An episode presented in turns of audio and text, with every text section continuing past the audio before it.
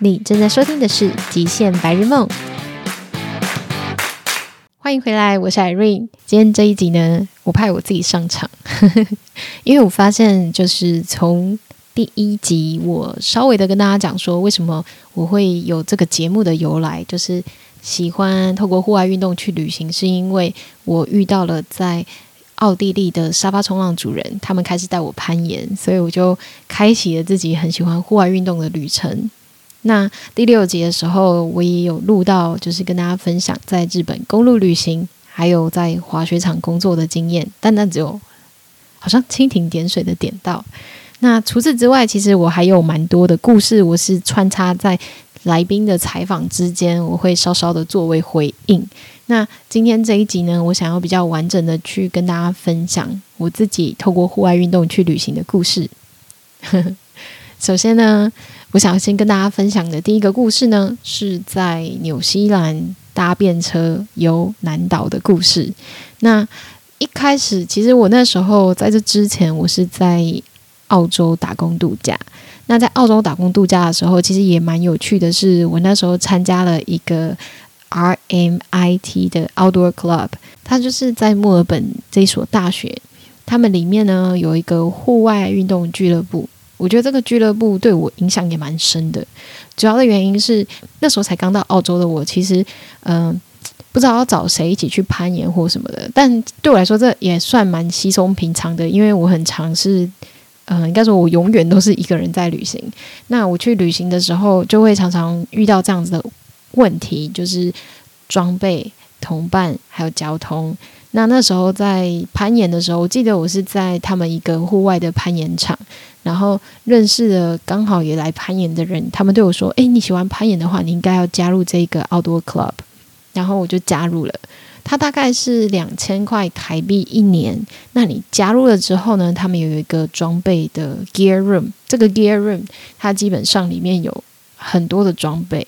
有从独木舟、泛舟，然后攀岩、爬山、潜水、滑雪等等，他们有各式各样的装备。只要你有付这个会员费，你其实就可以就是跟他们借里面所有的装备。那里面的人他们也会去办一些活动。那这些活动的话呢，我很印象深刻是，我曾经参加过一个是泛舟。的体验，然后那时候他就会在那个他们的表单上面说，你必须要会游泳。那如果你要会游泳之后，然后你愿意对自己负责，那你就可以来参加。然后你要记得去装备，就是那个 gear room 去借你自己所需要的装备。所以那时候我就报名了。讲到交通的问题的时候，他们那时候就会说，嗯，他会问你有没有车子。如果你没有车子的话，你就说你没有车。你有车的话，他们就会去搜集有车的人在没有车的人。那之后就是分摊车资这样子。然后所以后来我就觉得，天呐，这个 club 真的也太棒了吧！所以我那个时候加入了，然后也跟着他们去。然后我就记得那时候他带我们到嗯。墨尔本附近的一个郊区有一条溪流，但我现在有点忘记那个溪流的名字是什么。然后刚到那边的时候，他其实先带我们到下游的地方，所以那个地方它的河川没有很很急，就是没有很湍急。但是呢，它还是有一定的流速。那我们身上其实都是有穿救生衣的。然后那个救生衣的时候，他就会说：“好，我们现在呢，在要去冲，呃，要去泛舟之前呢，我们想要先让大家学怎么样救生，怎么样救自己。所以他说，当你从这边，我们就是上游有人，然后下游他们也有百人。那在上游的人呢，你从这边跳下去，那你因为他的。那个水的速度很快嘛，你一跳下去，你就会被水冲下去。那你在冲下去的时候，他会跟你说：“哦，你看那边有一个像是漩涡状的东西，你必须要死命的游到那个漩涡状的中心点。那你如果游进去到那个中心点的的话呢，你就 safe，你就会发现那个中心点其实不会再继续被水流给冲下去，你会。”静止在那中间，你就可以救你自己。所以我们必须要先让你们学会这个技能，然后测试你们会了这个技能，我们才能带你到上游去，就是泛舟，就是那个激流泛舟这样子。然后我那时候，其实我那时候会蛙式跟自由式，可我自由式没有很厉害，所以那时候，嗯、他们在下游，呃，就是在这个那个那个大概应该有一。百公尺长吧，然后他就在一百公尺后面，然后就有安插另外一个人，那那个人就是会抛绳给你，所以你当你如果你没有。过了那个漩涡，然后你过去之后，他们就会，你也要练习抛绳，所以我们要练习怎么样去救别人。然后他就会抛绳，然后你要接住他的绳子，你就可以上岸这样子。然后我就记得我第一次就是跳下去的时候，我就很使命的想要游到那一个漩涡的中间，我就游游游游游，可是我怎么也游不过去，就被冲走了。然后就冲到下面，然后我就接住，就有人抛绳给我，然后我就接住那绳子，我就上岸了。其实当下真的很累，你知道吗？就是你要。嗯，就是你就是要死命的游到那个漩涡的中心点，然后后来我就是很不服气，我就说好，我想要再试第二次。可是其实不是只有我没有通过啊，其实好像大部分女生都没有通过。那我就又游了第二次，然后第二次我就是一样，就是很努力的想要游到那个漩涡的中心点，但是还是没有通过。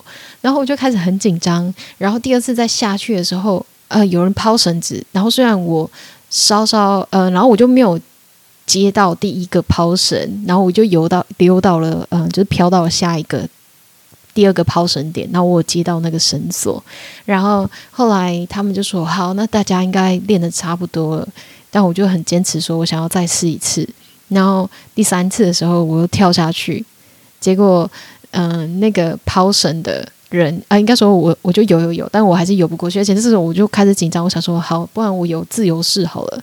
然后我发现自由式的时候快溺毙了，然后我赶快游蛙式，所以我就变成一个自由式跟蛙式都不是。然后我就这样子眼看着，嗯、他们抛绳我也没有接到，然后我就开始往下要溜走。然后在我快要被飘远的时候，我记得那时候，嗯、在岸边有一个才刚上上岸的一个。别人不是我们这个学校的，哎、就是不是这个我们的团队的人，他也刚上岸要脱掉他的那个，嗯、毒，泛舟的那个裙摆，他一看到我就是要被冲走，他就赶快就是跳下水，然后抓住了我的救生衣，然后把我往岸边抓上去，这样就救了我一命，这样子。然后，所以那一次之后，我就啊，好吧，真的是没有天分，就是没有办法游进去那个让自己保护起来，所以。后来他们就分配没有通过的人跟通过的人，然后让他们去练，就是翻滚，就是你呃 你的船跟你的身体连在一起，然后你要去翻滚这件事情。那呃很多没有通过的女生呢，我们就是去玩嗯、呃、橡皮艇泛舟这样子。所以我们那时候就好吧，我们就搭车到了更上面去，然后我就是玩 white water rafting，然后所以呃那一次的。经验我觉得还蛮有趣的，就是在于说，那一些教导我们的人，他们其实都是也是学生，但他们就很专业，然后他们会愿意让我们渐进式的去测验我们的能力，然后去评估我们有没有办法去呃体验这项活动。但如果我们没有办法的话，他们也有替代方案。所以我那时候觉得就是这还蛮棒的。那我那时候还有跟着这一个嗯。Outdoor Club 去到另外一个我觉得非常印象深刻的地方。我曾经在我们的 Instagram Be Outer 上面，诶，追踪起来也有分享的，就是在嗯 Wilson Promontory National Park，就是在墨尔本的最南方的一个呃国家的公园。我真的非常非常推荐很多人可以去，因为那个时候就非常有趣。我们。嗯，一样啊，就是找大家有没有想要一起去那个国家公园玩。然后，如果你报名了之后，他们就是找谁开车啊，然后分担车资什么。然后，它就是一个两天一夜的行程。到了那个地方的时候，第一天我们就是要露营扎营。那在扎营之前呢，那个 Wilson Promontory 它的那个国家公园，它有一个露营区。这个露营区其实还蛮。还蛮棒的，就是它旁边也有可以洗澡换洗，然后洗自己的煮的东西的地方。然后我觉得很好笑，就是呃，我不知道大家露营或者是出去玩都会带什么。其实我那时候嗯、没有想到说，其实就是他们露营区就已经就离停车的地方其实很近。那我自己个人其实去出门都很简便，然后我对吃的东西，我自己是念餐饮的啦，可是。只要是跟户外运动有相关的，我都会很简便。然后我去爬山的时候也很简便。我最常带的东西就是 peanut butter，嗯，bananas and toast，就是吐司、花生跟香蕉，所以 我那时候就带了这三样的东西。然后其他人，我真是你知道墨尔本他们，你如果问呃墨尔本的人，你说你们的名产是什么，他们就会跟你说 brunch，对，就是 brunch，就是早午餐的意思。然后所以他们很重视，而且我跟你说，墨尔本真的是美食天堂，真的。我去过墨尔本的咖啡厅之后，你会觉得。这世界上的咖啡厅都没有办法比得上他们的那个水准，因为真的很厉害，就是物美价廉，很厉害，很厉害。然后他们很喜欢吃洛梨，然后总言之呢，那时候，嗯、我们在晚上露营的时候，我非常印象深刻，就是大家动物叫做袋熊嘛。哦，我是一个很喜欢动物跟大自然的人。啊，总而言之，那时候我们去露营，然后到了晚上的时候呢，其实大家没有什么，呃，很多的灯。现在想想也蛮奇妙，因为在台湾露营的时候，你知道，就是各式各样的灯嘛，很多很多的灯。但是我记得我们那时候露营的时候，就大家的头灯，然后吃饭的时候，大家的灯就是开最小的那样子，所以其实也没有什么太大的灯光。然后我记得我那时候坐在我朋友的旁边。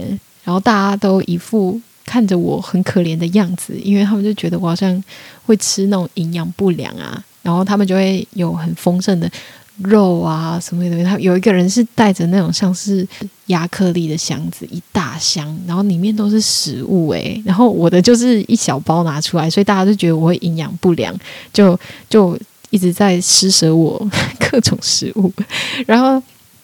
他们就做那种三明治啊什么之类的，然后有各式各样各种罐头摆出来，然后各种 cheese 啊什么的，真的很惊为天人。然后，所以他们那时候就大家吃的很开心的时候，突然就是有听到一种哧哧哧哧哧哧的声音，然后想说，嗯，什么声音？然后我们就。开的那个我们的头灯的时候，然后就看到，天呐，就是 旁边居然有袋熊，袋熊。大家 Google 袋熊，袋子的袋，袋鼠的袋，熊就是熊啊。然后它就是长得有点像是，我觉得有点像猪跟熊的综合体，猪猪跟熊跟无尾熊的综合体。然后他那时候我们就看到两只袋熊正在打开那个置物，就我朋友的那个置物箱，亚克力的置物箱，然后正在想要把我们的那个。里面的食物拿出来，然后拿走。它们的体积有多大呢？应该可以比一只拉布拉多犬还要大只，或者是跟它的体型差不多大，但是可能再多个五十公斤的那种胖。总而言之，蛮大只的，然后看起来超级憨，笨笨的那种感觉。然后他们就是。突然吓一跳，因为被我们发现了嘛，所以我们那时候就哇，然后就拿着那个一边的那个箱子，然后他们就没想到另外那个两只袋熊，他们就把手扶着另外箱子的另一边，然后跟我们在那边拉扯，然后拉扯拉扯了之后，他们就 他们就一气之下就。把那个箱子里面的一条吐司给拿走了，一整条，然后我们就傻眼，真的是超好笑的。然后我们那个 Wilson Pomeroy National Park，它很有趣的地方就是它离海洋，嗯、它离海滩非常的近，呃，对，非常的近。然后那个海滩呢，很特别，像在台湾的海滩上面，你可能就是一望无尽的沙滩，但那边的沙滩呢，它是有。超级巨无霸的石头，超超大。然后那个很大的石头，它有一些还蛮光滑，但是都可以攀岩，就是可以抱石。所以我那时候是去那边抱石的，大家就有带着那个抱石垫，然后它会有那种 crack，就是你可以把你的手塞进去那个洞里面，然后让你的那个指。就是去让你可以就是往上爬，这个中文是什么？就是反正你你就是它有暴石，然后我就记得，然后它有超级多大石头，所以那个沙滩看起来真的是蛮惊人的。然后我们就去那边攀岩，然后攀一攀的时候，其实那边攀岩我觉得就是风景很好，很美，然后气温也很好。但是就是很讨人厌的是会有一种叫做 horse fly，这是马蝇吗？既然叫 horse fly 的话，那那个苍蝇，我不知道大家有没有。我跟你说，我跟我觉得每个国家都会有一种很讨人厌的苍蝇。那在澳洲的话，一定是这个 horsefly，它很大只，然后它咬到你的时候是会痛，很痛哦，真的很痛的那一种哦。然后就是我那时候爬一爬，然后会那种被咬到，然后痛到就是会放手，然后掉下来的那一种，因为真的很痛。然后所以那边就是有这种 horsefly，真的超可怕的。然后。而且很吵，就是它很大声，又很大只，被咬到又很痛。然后，所以除此之外呢，就是因为那边算是一个国家森林公园，所以我们还可以去爬山。就是他在另一边的时候，我们那时候就是攀完岩之后，我们隔天就是有去爬山，就走进去里面的林道，不是那种非常高的那种山，但是你就是可以在森林里面走。然后我就记得，因为这个这个户外运动。Club 它还有一个很有趣的嗯活动叫做 caving，就是洞穴攀洞穴。在台湾这个 caving 好像没有很有名，但是在澳洲它非常的，还是其实我没有发现。如果大家知道台湾有人在做 caving 的话，可以跟我说吗？不是洞潜哦，不是潜水的 caving，是陆地上的 caving。然后总而言之，他们就是看到洞就会钻。诶，不要想歪了。好，不好意思，不好意思，开黄腔。好，总而言之呢，就是我们那时候就是会看到有一个，我们就爬爬爬，然后我们就看到有一个洞穴。那个洞穴的深的大小呢，大概是一个成人其实可以钻过去。呃，体重应该要控制在六十七十七六十以下。所以，所以那个时候就是，但那些洞穴的时候，其实有时候有一些洞穴很深，然后他们那种专业的 K 零的话，你可能还是要带着器材下去的，以避免就是可能下面没有足够的空气呀、或者是空间什么。所以这个其实算一个，其实是一个蛮专业的，我觉得应该也称得上极限运动吧。那那个时候呢，我们就看到了一个洞穴。然后大家就在嚷嚷着要不要进去。有一个非常热爱 caving 的女生，她就率先士卒的就说让我下去，然后她就先去下面探看了。那我后来也是抱持着非常强烈的好奇心，就说那我也要去，我也要去，我要去。然后结果我就也跟着钻进去。然后这是我人生的第一次，其实目前为止也是唯一的一次的 caving。它就是呃一开始的一个洞。然后其实你也不知道后面这个洞可以通到多远，那它的就像是有一个隧道的那种方式，你把你的身体挤进去，有时候你要嗯、要用一个特殊的角度，你才可以钻过一些呃隧道。然后，所以它一开始的入口其实真的蛮小的，然后你就是有点像是你要软骨功的把自己身身体这样子扭曲的蠕动前进，然后进去到那个后面的洞穴里。但那个时候，其实我觉得会有点怕怕的，因为就在想说：天哪，我这样下得去，那我出得来吗？那下去了之后就，就哇，就是里面的洞穴其实超大，就是里面的空间很大，然后里面其实也有有水滴的声音，然后有小小的湖，然后我现在就是凭着我那时候的印象，然后。我就记得它还是可以继续延伸下去，然后那时候我下去的时候已经没有看到前面那个女生了，然后就会有点害怕的感觉。但是后面又有人继续跟上来，所以我们就开始继续往前走，往前走，看看后面还有没有其他的东西，或者是会不会有动物啊，或者什么东西住在里面。所以这个真的是蛮蛮蛮可怕的，应该就是蛮特别。因为哦，不对不对，所以这不是我第一次 caving 的经验，因为嗯、我突然想到之后我在。嗯，奥地利我有一次类似的经验，然后那次进去的时候是有发现，就是那个洞里面都是蝙蝠跟那种可怕的蜘蛛，所以，但所以相较之下，澳洲的这个 caving 它就是比较比较温和的，因为里面其实也没有什么东西。对，那我们就是在看完之后就心满意足的就又爬出来了这样子，然后就继续的爬山，所以嗯。我还蛮推这一个国家公园的。如果你喜欢爬山、喜欢露营、喜欢游泳，因为就是在沙滩旁边嘛，然后你还可以去就是爬爬爬山、什么攀岩之类的。我觉得嗯，非常的推荐，就是可以一次嗯、一山多吃 的一个概念，嗯，然后所以那个时候跟着这个 Outdoor Club，我真的是参，因为他们而去了，去到了非常多不一样的地方，还包含有一次攀岩，然后那一次攀岩算是我人生中最可怕的一次，然后它可怕的原因有两种，一个是因为虽然我很喜欢动物，可是我非常的。害怕蜥蜴类的动物，然后那时候我记得就是我们去到了一个攀岩的地方，那攀岩的地方离我们的停车场大概有二三十，呃，不对不对，应该有一分钟的路程，一，什么一分钟？一小时的路程。然后那个一小时的路程的时候呢，它就是我们在那我记得那个时候天气真的是非常的热。然后我们都没有什么太大的概念，说到底会有多曝晒，所以我们就是一个人带，至少我自己是带两升的水，然后其他人也是带就是几升的水，然后呃，我们就在走在路上的时候，我就已经喝掉了一升的水，我都还没有开始攀岩，我就已经喝掉一升，因为就非常的干热哦，澳洲真的很干燥。然后，当我们到了那个地方的时候，我们就发现，其实攀岩的地方完全没有任何的遮蔽处，它就是一个非常铺路的地方。那我们就开始攀岩，架绳啊，攀岩什么的。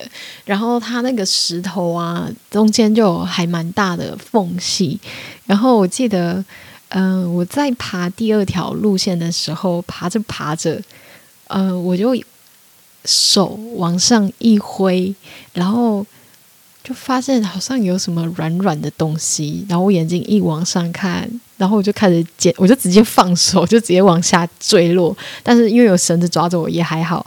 只是那一瞬间，我被吓到的不是坠落，是因为，嗯、我是碰到了一只蜥蜴，是那种澳洲的大蜥蜴，也没有到超级大，但是，但对我来说，那个体积已经很大，它应该有比我的一只手掌还要大的，应该是。嗯、我一只手臂的大的长度吧，到手踝这，诶，不是手踝，完了。总而言之，很大，因为我它就藏在那个洞穴里面，然后我碰到它，所以我那时候真的是吓傻了，我就 What the fuck，然后在那之后我就没有办法再爬了，因为我心理障碍实在太大，我就坐在旁边看大家爬。但是，因为就是天气真的很热，然后又很干，然后水其实喝得很快。然后我记得那是我人生第一次觉得要热衰竭，对，就是你你很渴很渴，渴到你觉得你快要死掉，你需要水。然后，当然大家好像都是呈现这个状态，所以那天的活动其实很早就结束了。主要要的原因是因为大家都快渴死了，然后我们必须要赶快下山，不然的话，真的就是在一个疯狂。流汗，然后又没有水的状态下，每个人都会就是中暑加热衰竭，所以我们就离开。所以我记得那一次之后，我每我对我来说就是水只能多杯，不能少杯，因为因为没有水喝的时候真的很可怕。就是我那时候体验到水有多重要。对，所以那个时候就是在澳洲的时候，我还蛮印象深刻的户外运动的经验，就是大概是这几项。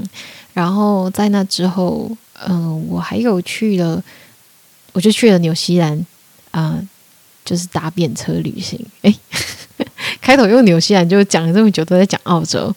总而言之，所以后来呢，我就到了纽西兰，因为那时候我其实是去澳洲避冬的，就是我没有很那时候我还没有开始滑雪。学滑雪，所以我还没有办法欣赏就是冬天的美。我只是很喜欢夏天可以去爬山攀岩的一个人。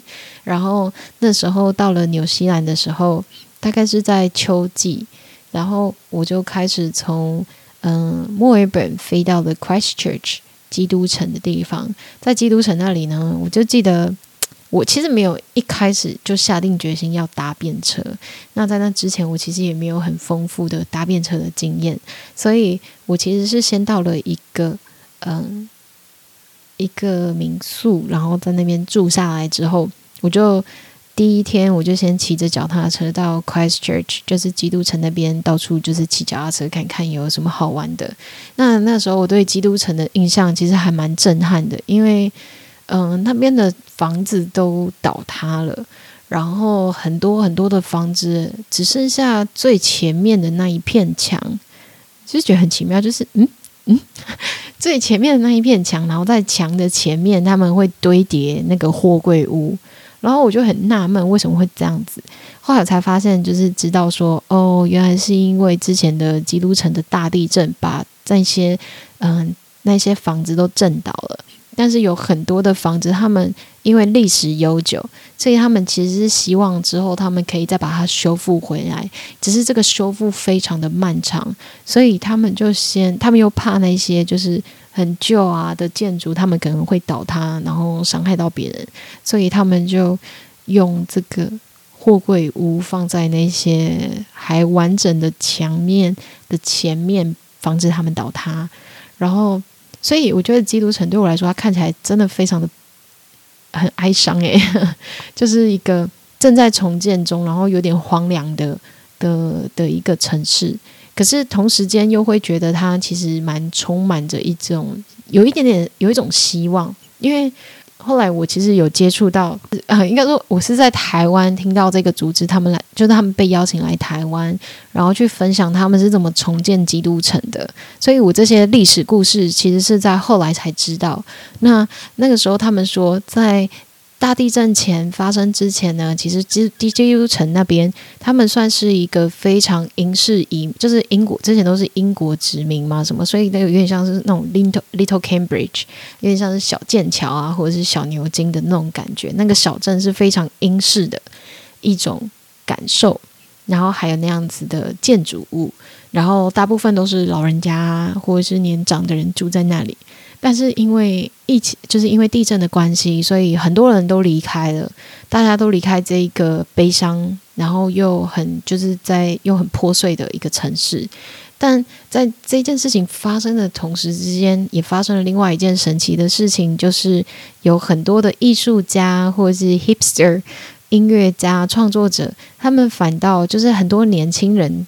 居然跑到了这个城市里面，开始在墙上做创作，然后作画什么之类的。所以现在如果再去基督城的时候，你已经会觉得它已经是一个不一样的城市，因为它突然加入了非常多年轻还有创意的元素，然后让这个地方又因为那些艺术家们，他们希望可以透过艺术的力量，然后去再重新的凝聚这些当地人的嗯。不不，不管说是回忆也好，或者是呃，让大家重新对这个地方充满希望，或者是让大家觉得这个地方又变得很有趣，然后有一个特色，或者是他们想要透过他们创作去记录下当下的这个残残破的家园。各式各样的原因，那就是去重新的让基督城赋予新的生命。所以后来的基督城，他们这个团队觉得后来基督城更有趣了。他们那时候，我记得他们有几个 case 是，甚至讲到说，他们去收集了那些破旧的，呃，就是在地震倒了之后，他们的那些家具啊，他把它全部收集起来，然后再把它用其他的形式去变成一个展览，然后邀请了当地的居民，他们可以。站出来，因为有很多人可能家破人亡了，那他们就孤苦无依，那他们希望用这种方式让他们可以再重新的出来，然后跟大家交流。完了，越说越远，好，拉回正题。总而言之，我到了 Christchurch，然后那个时候看到的地方就是大概是这样子的一个呃一个城镇。然后我那时候，因为我通常旅行的时候，我是没有任何计划的旅行。然后甚至连查这个地方什么东西好玩，我也不会去查。我都是透过嗯沙发冲浪的时候会去问当地的人，他们都做什么，会去哪里吃什么这样子。所以那时候呢，我就是骑脚踏车，然后我就到了他们的户外用品店里面，然后开始问说：“嗯，请问你们都去哪里做户外运动啊？或者是你觉得哪里好玩，什么之类的资讯？”然后那时候呢，我就记得那一个呃 店员，他就跟我说：“哦，你可以去 Akaroa，就是离基督城没有很远的一个小镇。”他说：“通常这个时候呢，呃，已经慢慢的是那些嗯、呃，就是旅行的淡季，就是之前是旺季的话，那边就会有非常多的观光客，那边很美，但是千万不要在旺季的时候去，我觉得现在去很适合。然后所以那时候呢。”我就决定好，那我要去那里。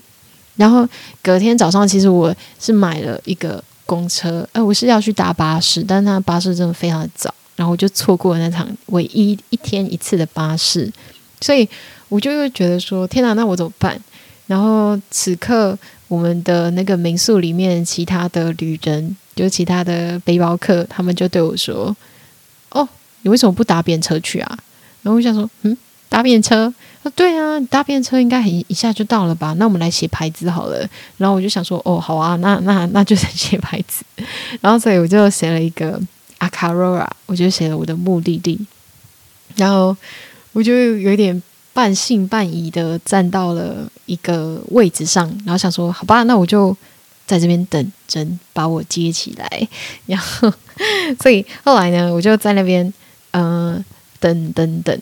然后等大概没有多久吧，就有一个路人甲，然后走过来对我说：“你在这边等不到车啊，你应该要去，就是嗯、要去前面一点点。”然后他就教了我搭便车的诀窍。搭便车的诀窍呢，就是第一个，你一定要在一个当然他们要看到你的地方，然后再来就是你要确保你旁边有可以让别人停车的地方，然后再就是。嗯、你必须要，当然方向你也要确认嘛，你不能站错方向。然后最好最容易可以被别人就是，呃，别人把你接起来的地方，可能就是在加油站的地方，或者是嗯上高速公路的，不能在上高速高速公路前面，因为那边别人速度会很快，所以就是在那的在更之前一点点的加油站或者是便利商店什么的，就比较有机会。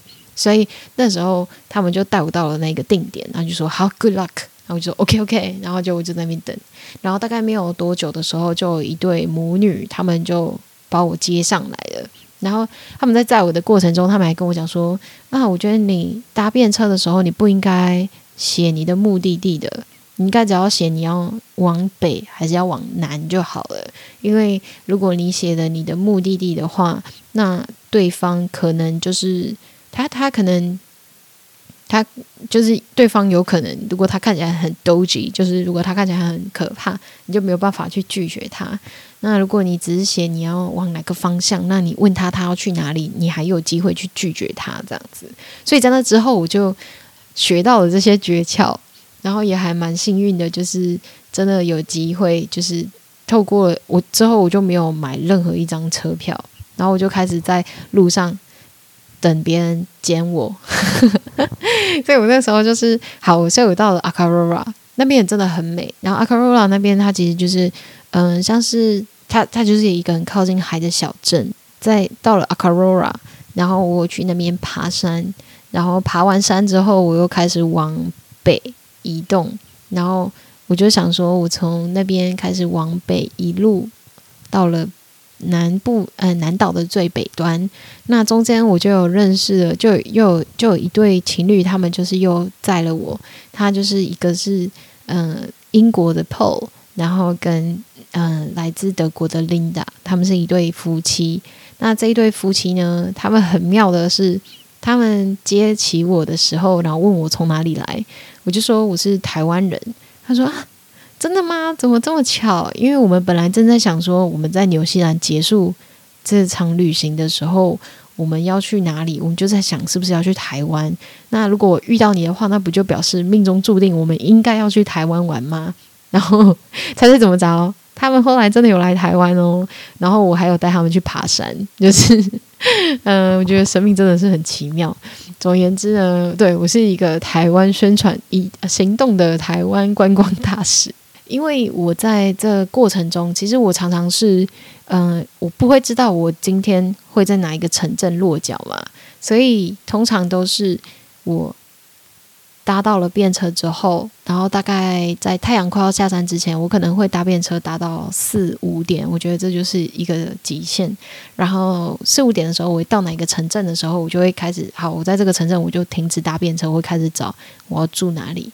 然后再 book 那个民宿，然后再住在那边这样子。那就是因为我这样子住民宿，然后我又认识了一个德国的女生。然后这个德国的女生呢，她非常的呃非常热爱 mountain biking，非常喜欢就是越野单车。她也带了一台自己的越野单车，然后去哎，其实她除了 mountain biking 之后，我后来发现这女生她还喜欢 kite surfing，呃，他从事非常非常多各种极限户外运动。那因为我们那时候就遇到，然后我们就讲到说啊，我们发现就是在 Abel Tasman National Park，就是在纽西兰的最北端，南岛的最北端那边的一个国家公园，你可以去参加一个划独木舟的体验。那它可以是三天两夜，或是两天一夜。但是如果你要过夜的话呢，一定要就是两人同行，这样两人一艘。船，然后一起去划。但我因为我们两个都是独自旅行的，所以我们就是想说，好，不然我们结伴一起去报那个好了，因为这样子比较好，我们就可以一起参加。然后，但因为他很好笑嘛，他就说好，那他接下来的 schedule，他接下来要去嗯纽西兰的一个地方去骑脚踏车。可是因为我没有脚踏车，那时候我也还没开始做就是越野登山车的这个体验，所以我就没有跟着他去。然后我是搭便车，所以我也没有因此搭他的便车。我就说，我们就说好说好，不然嗯三天还是四天之后，我们就在那个国家公园这边见面。然后，所以我搭便车上去跟你会面，然后你开车，然后我们就在那边会面。然后我就记得，嗯，当你当当你自己搭便车的时候，其实就没有什么时间的压迫嘛。但当你有跟人家约的时候，你就是要去赶那个行程。然后我就记得很还蛮好笑的，就是呃，因为有一个。我觉得有一个地方，我一直以来其实搭便车都还蛮顺利的。那这边我要跟大家讲一个小撇步，就是你在搭便车的时候，因为我是逆时针搭嘛，从 Christchurch 要一路的往逆时针往就是西边去搭，然后南岛这边呢，啊不不，东边这边它的路线其实会有很多的车子，因为这边它就有很多的都市嘛，那它的车流量其实还蛮大的。那西边的话呢，其实车辆车车流量就没有这么的多，所以如果你在西边搭车的时候，呃，搭便车的时候，尽量挑选不要在假日，就是最好是在平日，就是因为如果他们要通勤的话，一定会有车子在路上跑，然后通常会就是载你的人都是当地人，他们就可能好奇之类的，然后通常。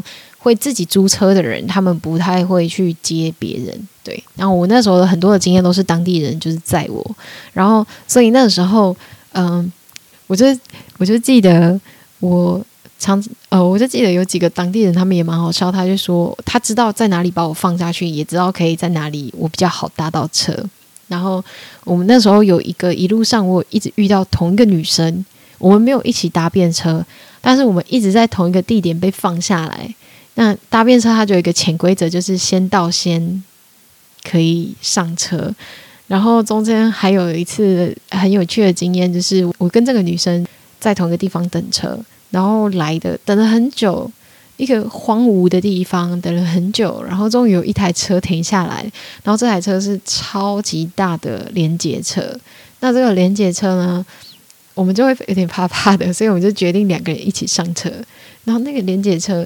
天啊，它的里面是那种大家应该大大家有搭过连接车吧？我不知道台湾的连接车里面是长怎样诶，可是纽西兰的连接车里面是那种超豪华的那种沙发皮包着里面的里面的车，然后会有嗯，我记得是很亮的亮红色，然后那种沙发皮，然后软软的，连墙上啊，就是整个里面内部的装潢就是长这样。就是很浮夸，我就是觉得超浮夸。然后听说搭便车的话，最常喜欢载人的就是这些连结车或大卡车司机，因为他们就是长途的，嗯、他们通常都是要开很长途的旅行，去把一个东西载到某一点，那他们就会常常很容易打瞌睡。然后，所以他们一定会很希希望有一个人可以在旁边，然后跟他们聊聊天或什么之类的。所以那时候，总而言之，我们就搭上了这台车。然后我还蛮幸运的，后来就赶上，然后去找到那一位德国的朋友。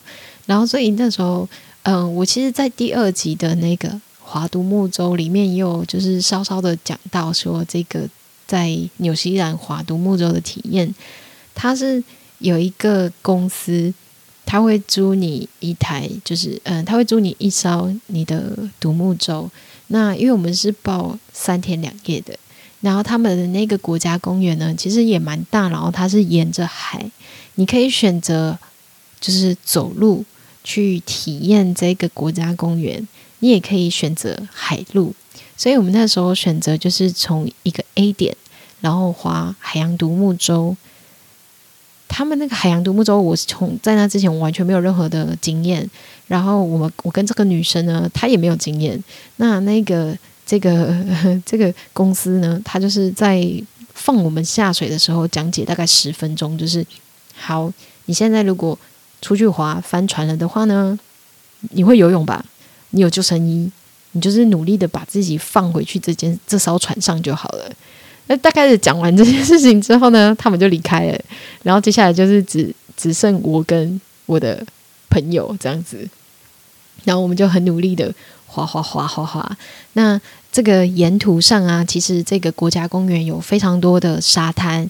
那那些沙滩呢，你都可以选择你要不要停靠。那在沙滩上的后面就是一片森林，你也可以选择要不要去探险。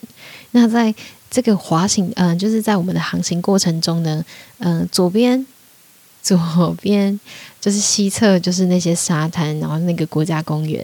东侧的时候，有时候会经过一些很小的小岛，然后这些小岛呢，它其实上面是有居民的哦，就是它不是呃无人，对，它是无人岛，但是上面会有一些海獭住在那边，然后。这些海獭们呢，就是他们有规定说，你不能碰它们，你必须要，嗯、你不能，你不能太靠近他们，只能他们来碰你，你不可以碰他们。所以我们那时候就滑滑滑，然后那些海獭就是会在你的身旁跟你一起游泳，超级可爱的哦。然后我们就会继续的往前滑，往前滑，然后中间真的有蛮多就是。可以停靠的地方，我觉得我觉得还蛮不错的。然后中间我们就是会有停靠的地方，然后那些停靠的地方，嗯、因为我们是三天两夜嘛，所以我们那个中间就是会有滑到一些你可以去睡觉的地方。那它就是有类似山山屋的这个地方。我们那时候就是滑滑滑，然后就会靠岸啊，把我们的船拉上去。然后我还记得他们的山屋其实还蛮高级的，就是。会有一个主栋，那个主栋一栋房子，两栋房子的栋。那那个主栋啊，它里面就是一个非常大挑高的一个木屋。然后一进去，我们第一件做的事情就是去生火。它就是会有那个壁炉，然后你就是把木材啊丢进去，然后开始生火，让整间房子都暖起来。然后会有一个你自己的。就是上下铺的那种床，当然就是非常的干净。然后我们当然是自己也有带自己的睡袋，然后还有我们的食物，然后在里面煮。隔天早上呢，我们就再出发，把我们的船给拉出来，然后之后再游游游啊，不是游，然后再滑滑滑滑到下一个目的地。那在回程的时候，我们其实就选择我们想要走陆路回来，所以我们想要穿过那个森林，然后去就是穿过那个国家公园。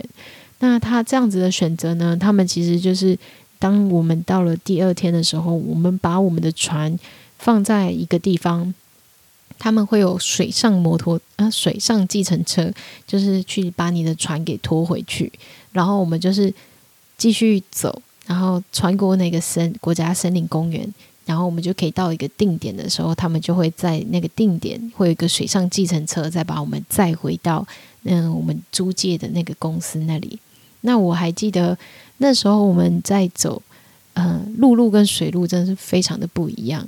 就是划独木舟的话，你真的是可以去到很多你看不到的地方，有点像是想象那种亚马逊热带雨林，想象中的那一种。你划划划，然后上面都是树啊，然后你就是头要低低的，然后划过一些地方。然后它那边其实因为是靠海嘛，所以涨退潮，你也有可能有些地方你因为涨潮，所以你可以再滑得更里面，或者是因为退潮或涨潮的关系，我们就算在走陆路，他也会说啊，如果是涨潮期间，你可以这样切；那如果是啊，你可以你你必须绕道；那如果是退潮的话，你就可以直直的这样切过去，就可以省很多的时间。那看到的也都是完全不一样的风景，所以我非常非常非常喜欢那一次的体验，就是你可以过夜，然后你可以有一样是就是。是双重享受的那种感觉。就是我很喜欢透过不一样的户外运动，不管你是爬山啊，还是独木舟，或者你是 caving，你是攀岩，但是你就是在同一个地方，你透过不一样的户外运动，你可以看到更全貌的这个自然景观，然后会有更深刻的体验。然后在那次的体验结束之后，我去找了一个之前在英国攀岩的时候认识的一位纽西兰的人，然后他个这个朋友呢，他叫 Paul，呃，我也很想要就是邀请他来我们的节目上跟我们分享他环欧的攀岩之旅的故事。一那那时候呢，我们就是跟他们一起去户外攀岩，然后在那个攀岩了之后，我还跟他学了哦，然后我那时候还跟他学了怎么样做。嗯、呃，用烤箱做面包，大家知道烤箱呃自己揉面团其实蛮容易的嘛，就是你只要有酵母、水跟盐巴，你就可以烤出一个很好吃的手做面包。那我自己是失败了几次啊，完全没有说服力。对，总而言之呢，在那之后呢，我又往南继续搭。那我那时候又跟那个德国的女生说好，我们要在瓦纳卡，就是在纽西兰南岛有一个非常有名、非常美丽的一个地方叫瓦纳卡，那边有一个很有名的山叫 Roy's Peak 我要去走那个山。那我就我觉得有趣的点是在要跟他会面这的中间，因为我一直搭不到车，就像我刚刚讲的，如果你要在纽西兰的西半边去搭车的话。那你必须最好是在平日的时候搭车，比较有机会被 pick up。那我那时候就是在呃假日的时候，所以路上没什么人。中间停下来的就是一个观光巴士的司机。我记得他一开始停下来，他就跟我说：“你要不要上车啊？就是你可以付钱，然后你就可以直接到你要到的下一个目的地。”那我其实那时候担心的也不是钱的关系，而是因为，嗯、我觉得。如果我按照司机的 schedule，他没有办法让我赶到我要跟朋友会面，就是赶到赶上时间到会面朋友会面的地方。如果我今天是 hitchhike 的话，搭便车，有可能下一个人就直接马上直达那个地点，所以会更快。然后他就，所以我就拒绝了。那那个那个老那个司机说：“哦，好吧。”然后他就离开了。结果没有想到，在那之后，我从下午四点一直等到晚上九点都没有车。然后当已经暗的时候，我才开始，就是天色开始暗的时候，我就想说，啊，好吧，那我来找住的地方好了。就没想到那个小镇，我记得它是一个叫 J Town，就是它是一个挖矿小镇。这个小镇居然没有什么住宿的地方诶，然后有的话又超级无敌贵，贵就算了，那那个饭店看起来又很很可怕，所以 我那时候就觉得怎么办？怎么办？然后我还是不要放弃，就是。继续等有没有人会带我，就是搭便车这样。然后大概等到我都快要放弃的时候，就突然有一台车停在我的面前。然后这台车呢，就车窗摇下来就翘背了，就 是没有啊，不对不对不对，是西班牙文。总而言之呢，就是两个墨西哥的女生，她们就说：“哎，妹妹你要去哪里啊？”这样子。然后我就说。I go wherever you go，就是不管你要去哪里，我都要去这样。然后我那时候就上车了，然后上车了之后，他们就说，他们就问我要去哪里，然后我就说，哦，我要去那个瓦纳卡。那他们接下来其实他们要去一个冰川旅行，所以我们的地点方向虽然一样，但是目的地不同。可是最后他们就还是带着我，然后我就记得那时候很印象深刻的是，他们是。超豪华的露营车，是那种会有上下。他们就问我说：“所以你今晚睡哪里？”就说我不知道。他说：“那你有帐篷吗？”我说：“我没有，我有睡袋这样。”然后他们两个就大笑。他们说：“现在这个将近零度什么之类这么冷的天气，你怎么可能就是睡袋睡在外面？那你就睡我们车上好了。”然后我就说好，所以我那时候就跟着他们一起在 J 开头的那个很有名的地方，就跟着他们借住了一晚。然后在借住了一晚，隔天呢，我就跟他们道别。那我就要继续前往我的 Royce Peak 前进。那我就在路边的时候，想要等等下一个搭便车的人载我。猜猜我等到了谁？就是前一天的那个公车司机，那个巴士又在我的面前停了下来，然后因为我就想说我已经错过了跟我朋友要约的时间了嘛，然后我就想说好吧，那我要搭上车好了。然后那个司机看到我，他说：“嘿，你怎么还在这里？你不是应该要在瓦纳卡了吗？” 然后我就被他大笑了一番，这样子，对啊。所以总而言之，后来我就有嗯、成功的抵达了瓦纳卡。然后去爬那个 Royce Peak。我教我爬山的是一个丹麦的朋友，他教我的第一座山是台湾的玉山哦。就是 他那时候来台湾的时候，我想说，我从来没有爬过台湾的山诶，那不然去爬玉山好了。然后我就帮他报了名，然后他到了台湾，然后我们就准备要去爬山。那在这个爬山的路上呢，他就教我，他说：“嗯，爬山有几个诀窍。”三个很重要的重点就是热了就脱，就是你不要等到你嗯开始飙汗的时候你才脱，那时候你已经就是你很容易会感冒失温什么的。你只要感到有一点点热的时候，你就应该要把你的上衣给脱掉了。然后再第二个就是你的走走路的步伐要很小，当你呃步伐越大的时候，你就越容易感到累，尤其是在上坡的时候，就是你的步伐踩得越小，可以越省力。然后第三个就是要记得补充你的水分，随时补补充水分这样子。然后我这个是他五年四年前教我的一个诀窍，到现在我都还是觉得非常的学以致用。对，是那个丹麦朋友告诉我一件事情，就是他说了一个故事。他之前在秘鲁那边爬山的时候啊，然后有一次他年纪还小，然后爬到。这个山顶的时候，他看到山顶上面呢有一个标语，那个标语就是 “Now we run”。我那时候听到他讲这句话，我也起鸡皮疙瘩欸。就是他是想要你跑着下山，有点像是越野跑的那种状态的感觉。然后他就说：“我跟你说，你下山的时候，你试试看用跑的，你会觉得那感受非常的好。”其实我也觉得下山的时候用跑的。会是有一种很棒的快感，而且对我来说，这样子对脚的负担也比较没有这么的重。慢慢走的话，会觉得膝盖每一个每一步都是承受着一种重量。用跑的时候，有时候会觉得自己就飞起来了，因为你要跨非常的大步。然后在跨很大步的时候，就会有一种，尤其是你身上背着一些装备，然后装备就会跟着你一起飞起来的那个状态。结束了。纽西兰还有澳洲的旅行之后，我发现这两个国家它带给了我非常多的启发。一方面呢，他们其实是以户外运动为观光主导的一的两个国家，就非常有名，大家都会去到那边做户外运动馆、户外运动。那到那边之后，我也发现他们有非常多就是去解决我们这些旅人所会遇到的问题，所以也带给了我一些灵感跟启发。希望。之后的旅行，我可以透过这样子的方式去解决我所遇到的困难。那我就有了一些创业的想法。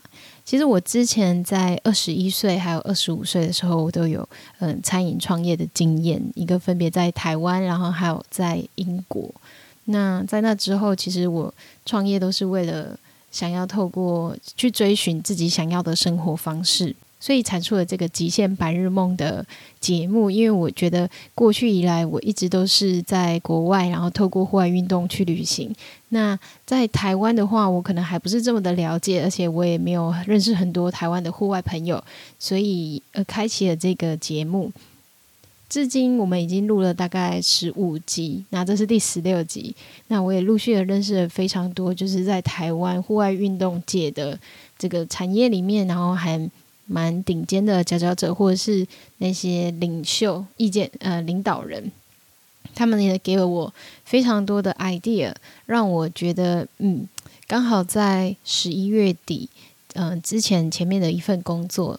就是在我在一个数位平台经济协会的工作就告了一段落。那这个工作呢，其实我也是为了就是这个创业的想法而去应征的工作。所以我开始觉得，从十二月开始，它对我来说是一个嗯，算是一个时机好像成熟了的的 moment。那我就想要开始的去投入这一项事业，所以有了一个新的。想法。那这个想法就是透过 podcast 的方式跟大家分享。嗯，我是没看过或听过有人在创业中。就是进行式的时候，然后去跟大家分享自己的创业历程，通常都是以倒叙法的方式回过头去看。像我过去的两次，我都发现，嗯，大家可以看到的都会是最后你被看见的，你最后你被看见的那时候，其实已经算一，他们不会知道你前面有可能有做过非常多失败的尝试或什么的。那所以我这次希望可以透过分享的方式。那我也不知道这个到底会持续多久，或走到哪里，或者是我可以做到什么样子的成就。但我希望可以，也许我可以用这样子记录的方式去记录下我这一次为了自己的目标，然后呃努力的过程。希望也可以像嗯、极极限白日梦这样子，去透过这个节目认识跟接触更多就是可能志同道合的人，然后可以跟大家分享我自己的想法。所以。嗯，就从明年的一月开始，一个月一次一集的方式，要跟大家分享我的新的极限白日梦。那这个极限白日梦跟我现在在录的这个极限白日梦不一样。这个极限白日梦现在在录的极限白日梦呢，是透过户外运动去旅行。那明年那个一个月一集的极限白日梦呢，是希望把台湾变成就是极限户外运动天堂。让所有极限户外运动玩家，来自世界各地的极限户外运动玩家，都会想要来到台湾玩极限户外运动，并且在他们来到台湾的时候，我们可以帮他解决许多旅人的问题。那就是我的极限白日梦，让大家透过极限户外运动认识台湾。那就非常紧张，就是要跟大家分，要就是要把这个 idea 公诸于世，其实还蛮紧张的。因为就是说出来，但又觉得就是说出来会被笑的梦想才有实践的，更有实践的价值嘛，对不对？所以管他的，豁出去了。对，那就嗯，谢谢大家今天的收听，希望你还喜欢。那别忘了帮我们追踪、按赞，然后分享给你身边可能也喜欢户外运动的朋友们。那我们就下周见喽，拜拜。